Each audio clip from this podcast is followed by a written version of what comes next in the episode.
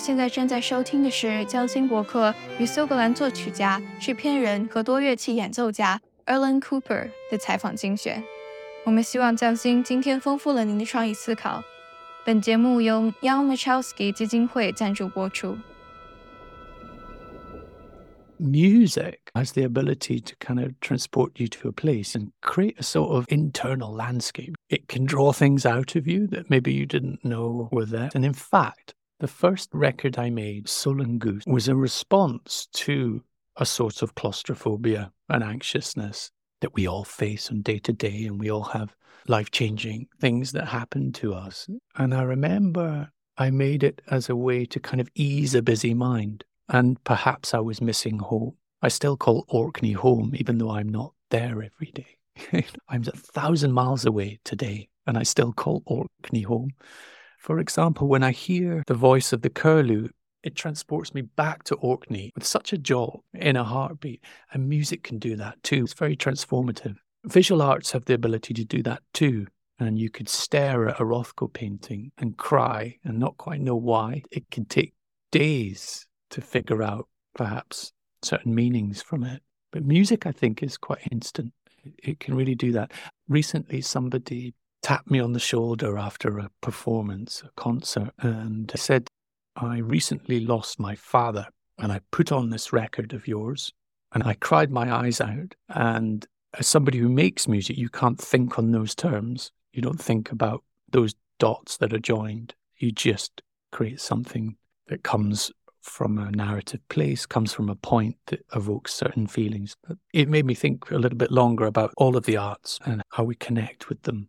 Of late, I've tried to explore that narrative a little bit further this idea of collaborating with not just the landscape or the elements, which I've done in the past the air, the sea, the land, and all of those three elements, or all of the kind of areas that they bring, the additional aspects of narrative from folklore and community. I tried to go a little bit deeper in a couple of works of Lee. I recently wrote a classical piece of music, I suppose arguably my first concerto with uh, Daniel Pioro, who's an incredible violinist. And I went up to Glasgow and we recorded this piece of work with this wonderful ensemble called Studio Collective, these fantastic musicians all gathered in one room. And I'd said to them prior that we're going to do this recording. And at the end of the recording, I'm going to put it onto a magnetic tape, so a 10 inch reel to reel tape, the kind of thing you see at the background on, you know, espionage films. You see it spinning. I use tape a lot in my process. And I told them that once I'd put it onto the tape, I would delete all the digital copies in making the record, mixing it, mastering, all of that stuff. So there only existed one copy. And all of a sudden, this piece of music, this process of creativity became incredibly precious to the people that made it. And somebody came up to me at the end, a cellist, and she said, What are you really going to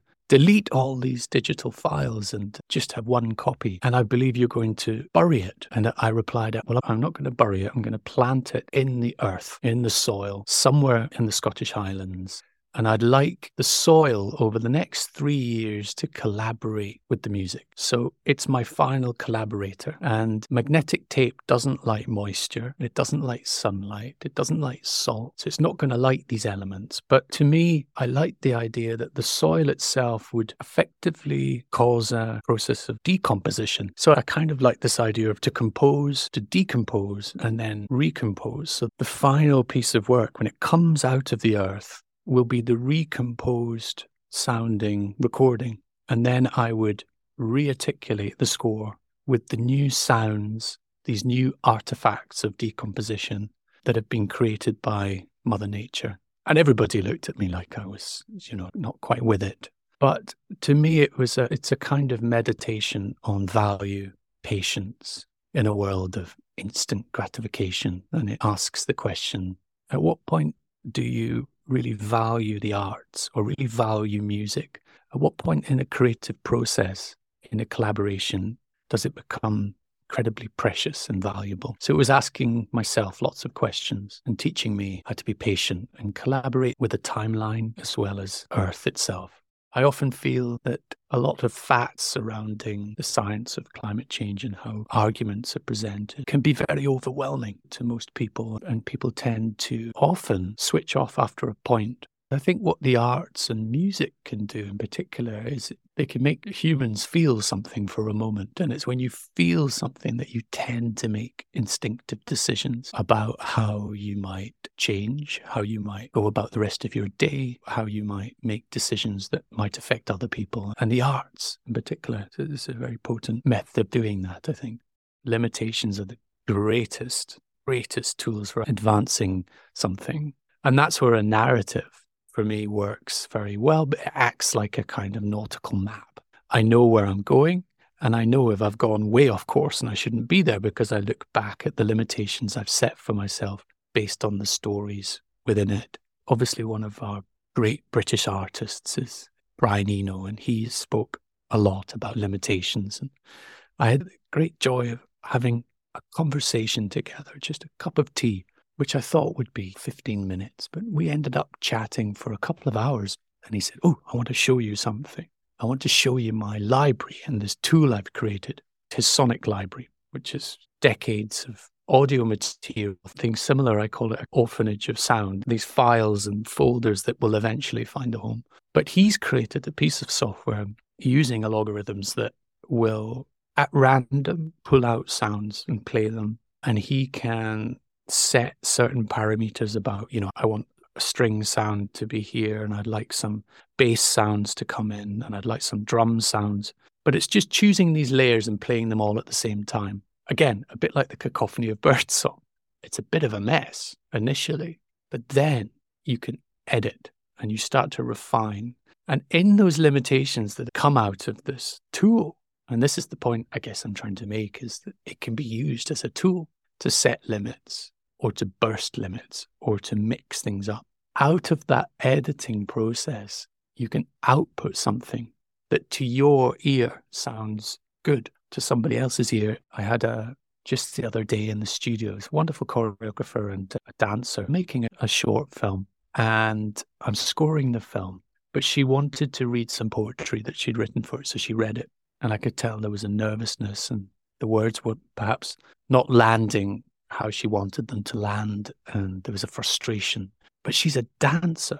And so I said, why don't I set up two microphones in this room that you can see in the studio at either side? And why don't you just dance to a piece of music? I'll pull up a cue of music that I'm working on that I think touches on the narrative of your film. And you could just read whilst you're moving, and I'll record your voice and we did it. And she's moving gracefully around the studio, left and right, stopping here and back and forward. And she's reading, and every word meant something. The way she breathed. It was like watching a violinist or an oboist. All of a sudden, there was grace in her words. And then, of course, the recording, you could hear the sound of her feet scraping across the floor, and her words were dancing between the microphones.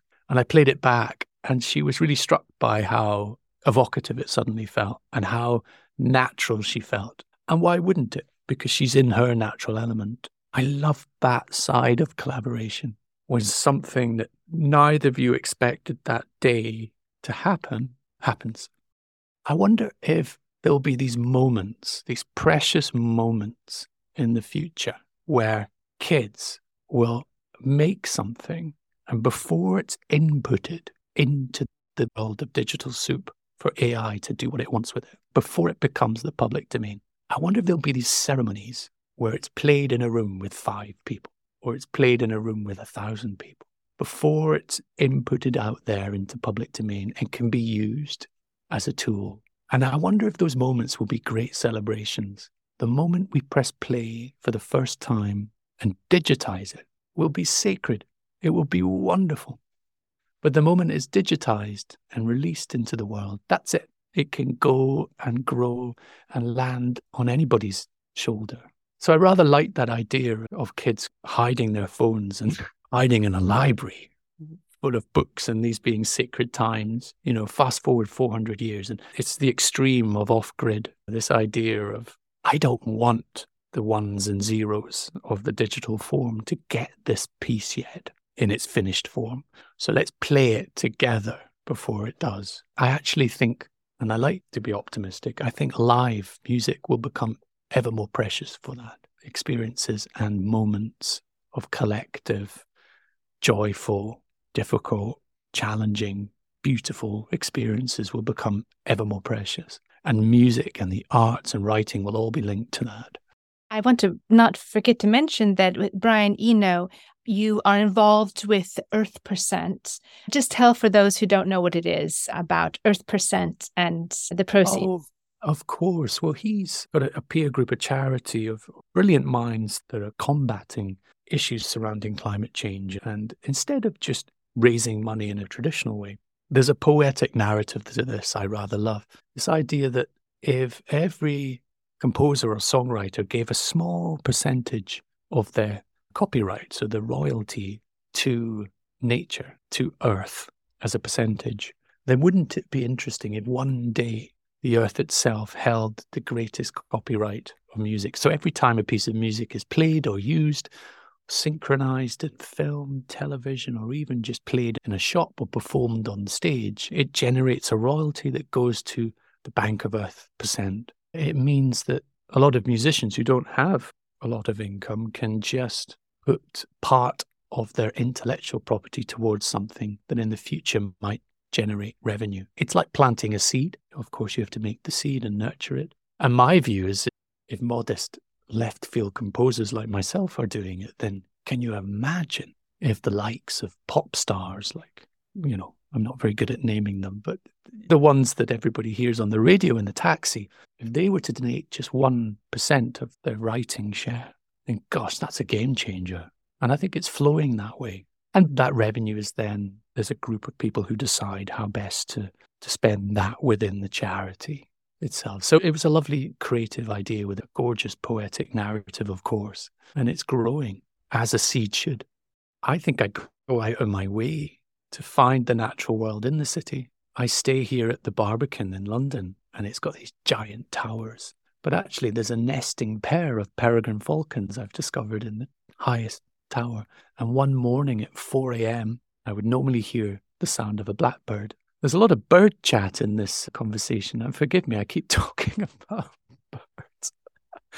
I'm clearly a keen ornithological geek, but aren't we all? It's a good thing this one morning, I couldn't hear the blackbird. And it was because I couldn't hear it that I awoke. But what I did hear was the screech of a peregrine falcon. And that's really inspiring. But there are times I will just walk along the street and you could see, in fact, just last night, the sun setting later. It was the summer solstice yesterday. And there was this orange burning sun just dipping down below the skyline of the city, and it reflected across three buildings through the glass. There's daylight, this last glimmer, or the grimleen, as we call it in Orkney, or the simmer dim, kind of echoing across the glass, reflecting across the glass. And for a moment, we're talking a millisecond, I was on the Highlands. I was back home. And it's those moments, you know, they're everywhere. I love to find that little bit of magic in the everyday.